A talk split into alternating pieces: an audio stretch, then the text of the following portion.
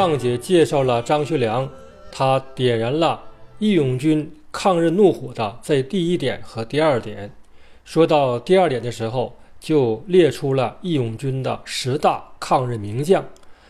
他们是谁呢？他们是黄显生、马占山、李杜、邓铁梅、唐巨武、王德林、朱庆澜、王凤阁、苏炳文、冯占海。这十大抗日名将里面有八位呢是张学良东北军的军官，还有一位是地方上的公安局长，而朱庆澜呢是当年的中东路护路军的总司令。其中的黄显生、苏炳文、马占山、李杜、王德林、唐巨武、朱庆澜，还都是张学良任命和当时国民政府正式备案的。这个邓铁梅是黄显生安排回凤城的，因为他是凤城的公安局长，而黄显生呢是他的上级。王凤阁呢也是东北军第十一师第五十八团的副官，他是和唐巨武一起联合起来举起抗日大旗的，后来也被张学良任命为辽宁民众自卫军第十九路军的总司令。冯占海也叫冯寿山，他是吉林省边防旅的第一旅旅长，后来被任命为吉林抗日自卫军的右路军的总指挥。他得到了张学良的确认。一九三二年十月，他还被国民政府任命为哈绥警备司令。义勇军最早是出现在一九三一年九月十八日前后，当时啊，日本关东军。在沈阳地区，大量向日本侨民和浪人发放枪支和弹药，将他们武装起来。时任辽宁省警备处长的黄显生获得了这个情报，就向张学良报告，提醒张学良赶快采取措施应对。于是张学良命令他到沈阳也打开军械库，也来发枪。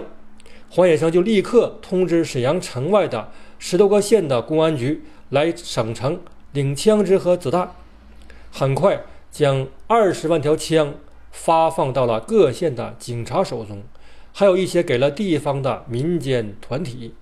有了这些武装起来的警察做基础，九一八事变后不久，黄显生在张学良的安排下，迅速组织了第一批以警察为主要力量的公安义勇军总队。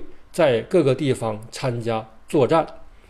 一九三二年一月三日，锦州呢被日军占领后，黄显生率领的公安义勇军一部分兵力还在北票地区对日军进行袭扰。北票也属于热河省，在锦州的西北方向。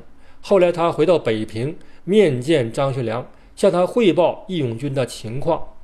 在同年的五月六日，张学良委任刘亦菲。为察哈尔的剿匪司令，黄显生呢为副司令。剿匪部队的任务还是去打日本的关东军。在当时啊，张学良给部下的电文中，常常将日军称为虎匪。一九三二年的一月十日，黄显生的公安义勇军总队的一个分支郑桂林的部队，在锦西县附近伏击日军的。第八师团的一个骑兵连队，将连队长三宅忠祥给击毙了。还有说这个队长叫古贺，可见呢，当时义勇军在黄显生的领导下，力量也很强大。一九三二年四月二十一日，张学良呢还委派东北民众抗日救国会的执行委员黄宇宙，他化妆成商人。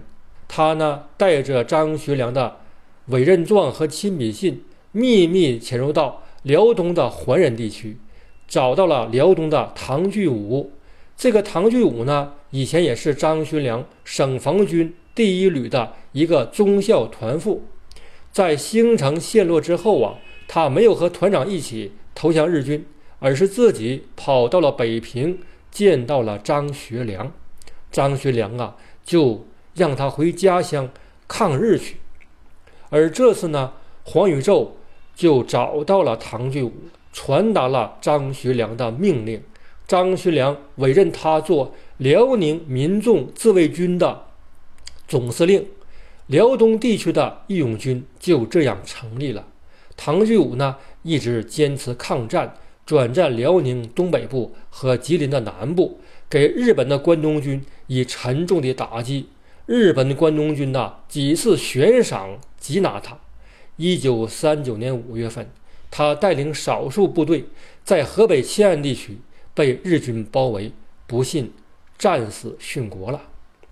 下面介绍第三点：张学良努力做好对东北义勇军的后勤经费、军械补给保障工作，还建立了专门的补给路线，承担补给任务。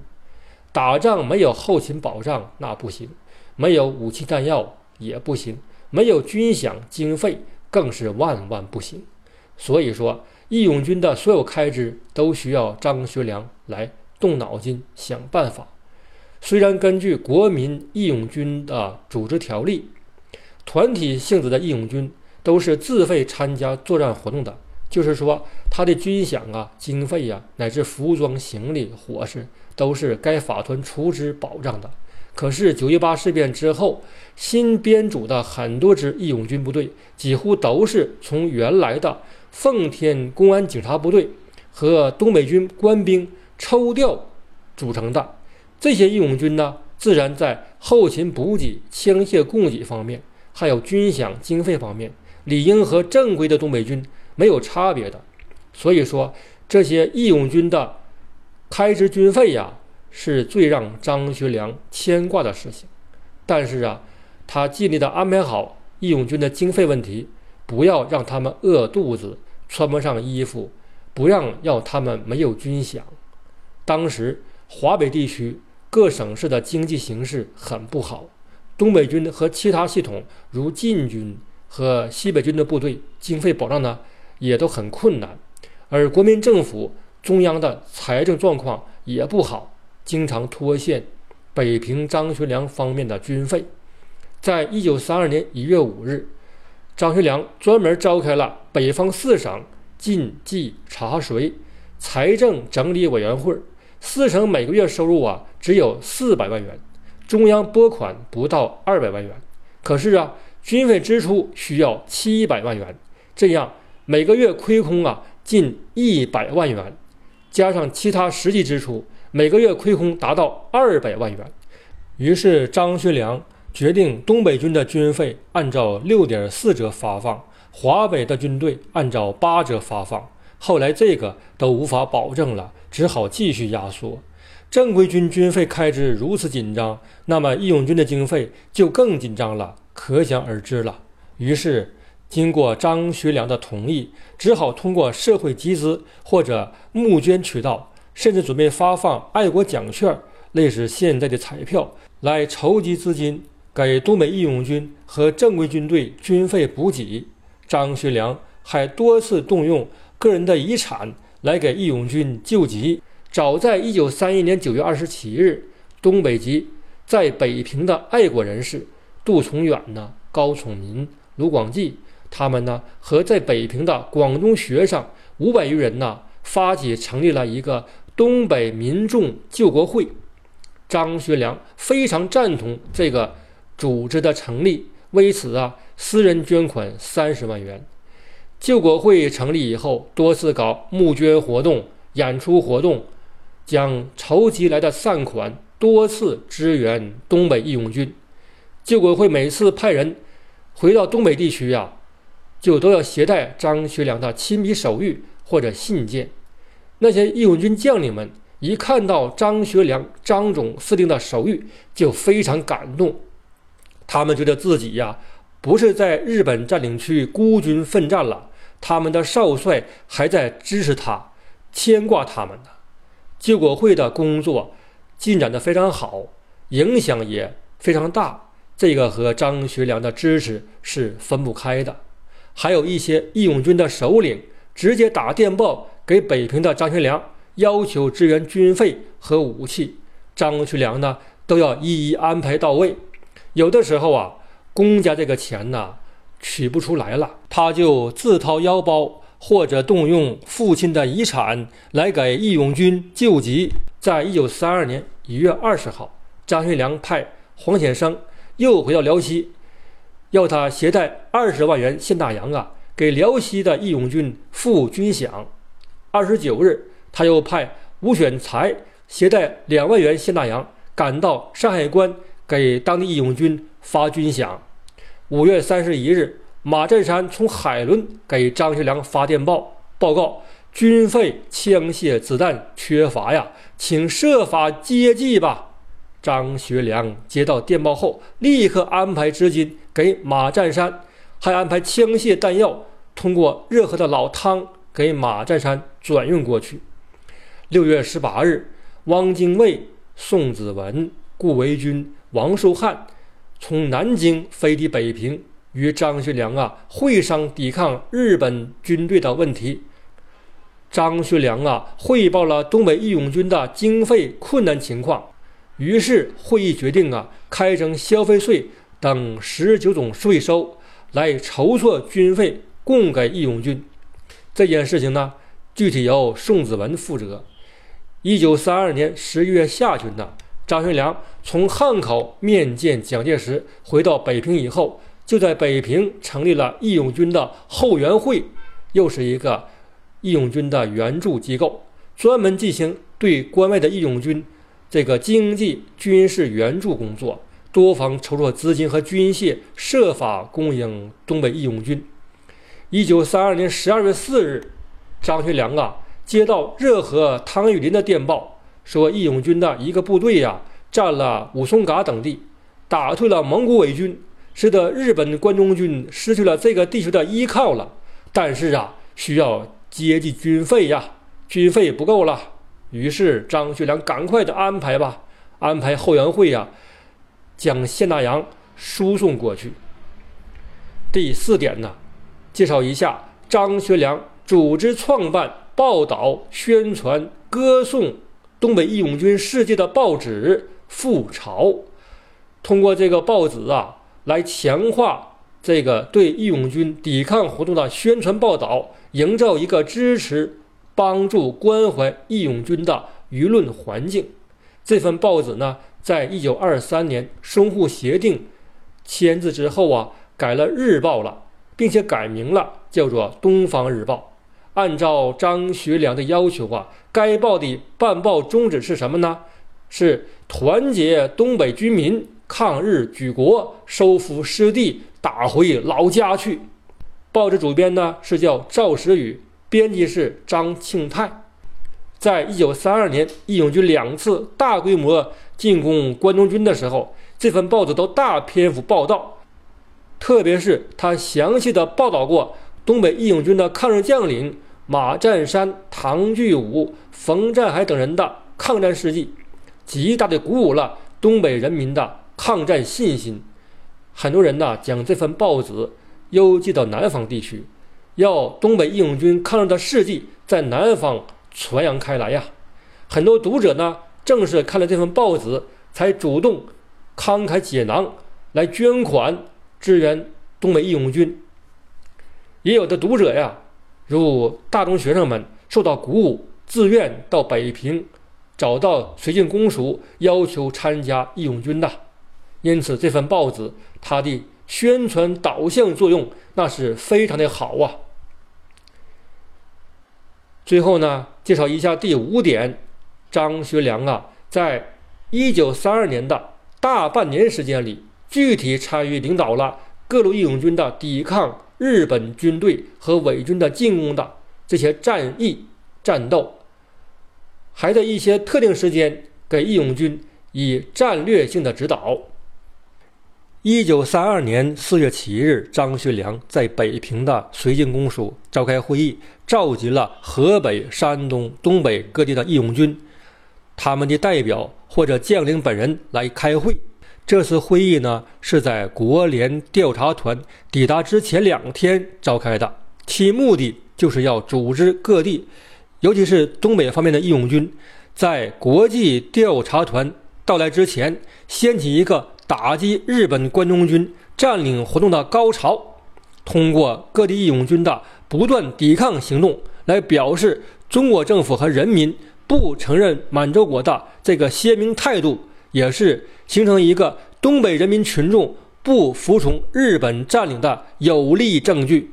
根据张学良的北平会议要求啊，东北各地义勇军很快就开始向日本关东军出击了。先介绍一下马占山。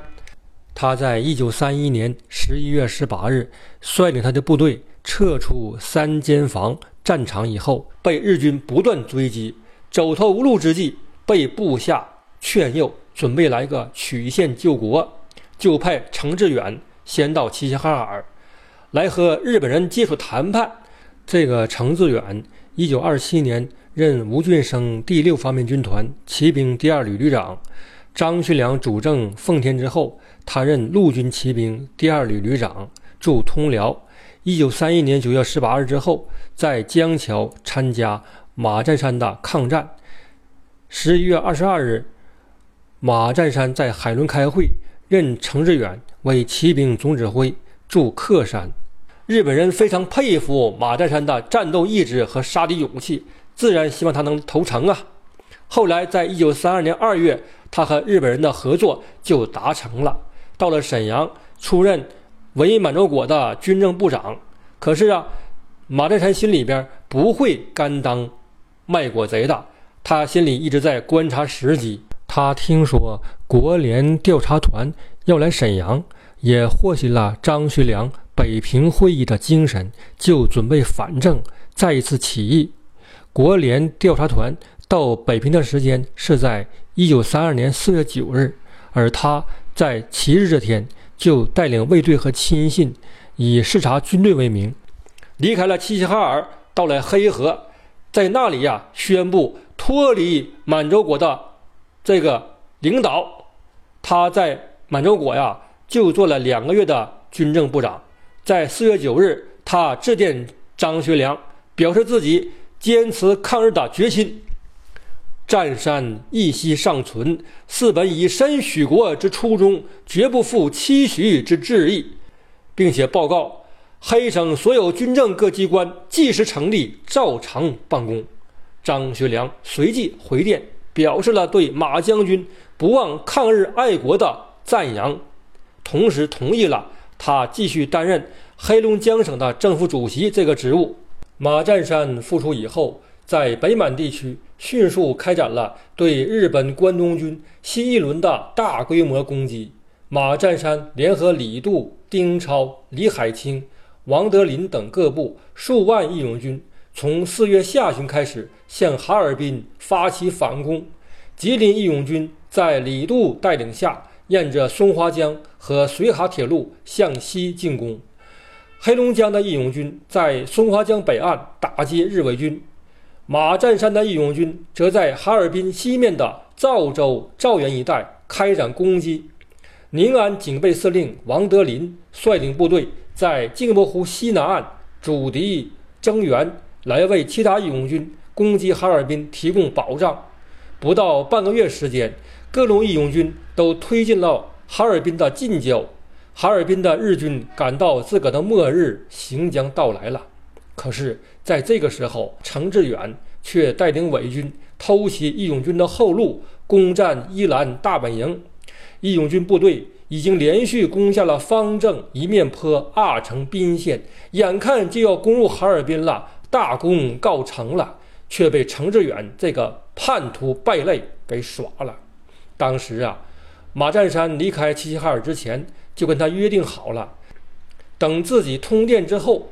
程志远要做内应，可是程虽然嘴上答应了，心里却另有打算。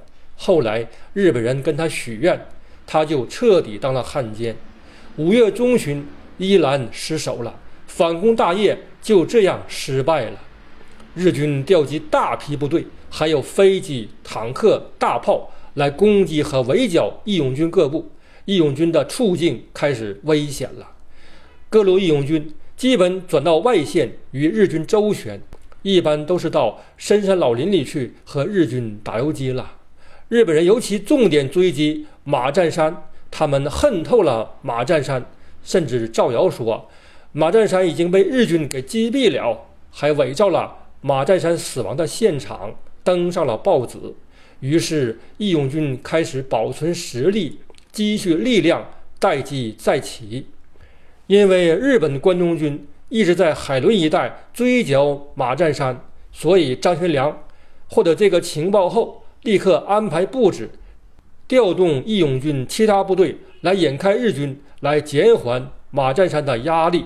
在六月十四日，他向义勇军各部发电报，首先命令王德林。在敦化地区集结，伺机破坏集会铁路线的筑路工程。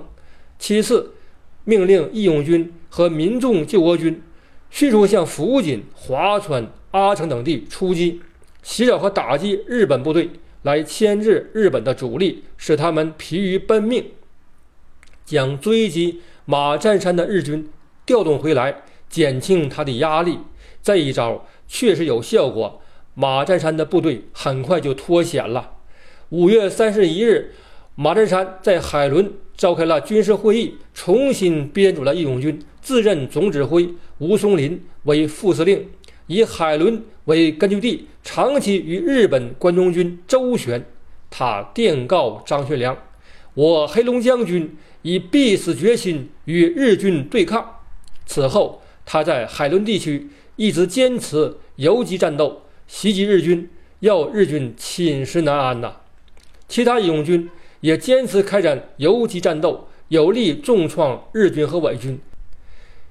一九三二年八月二十九日，义勇军的李渡部队成功收复了安达车站，抵近安达县城，正向伊兰、富锦、克山、拜泉等地挺进。马占山将这个情况报告给了张学良。现义勇军各部已整理军事，开始积极策动，以期互相援应。张学良知道后非常高兴。好，谢谢各位，下节再见。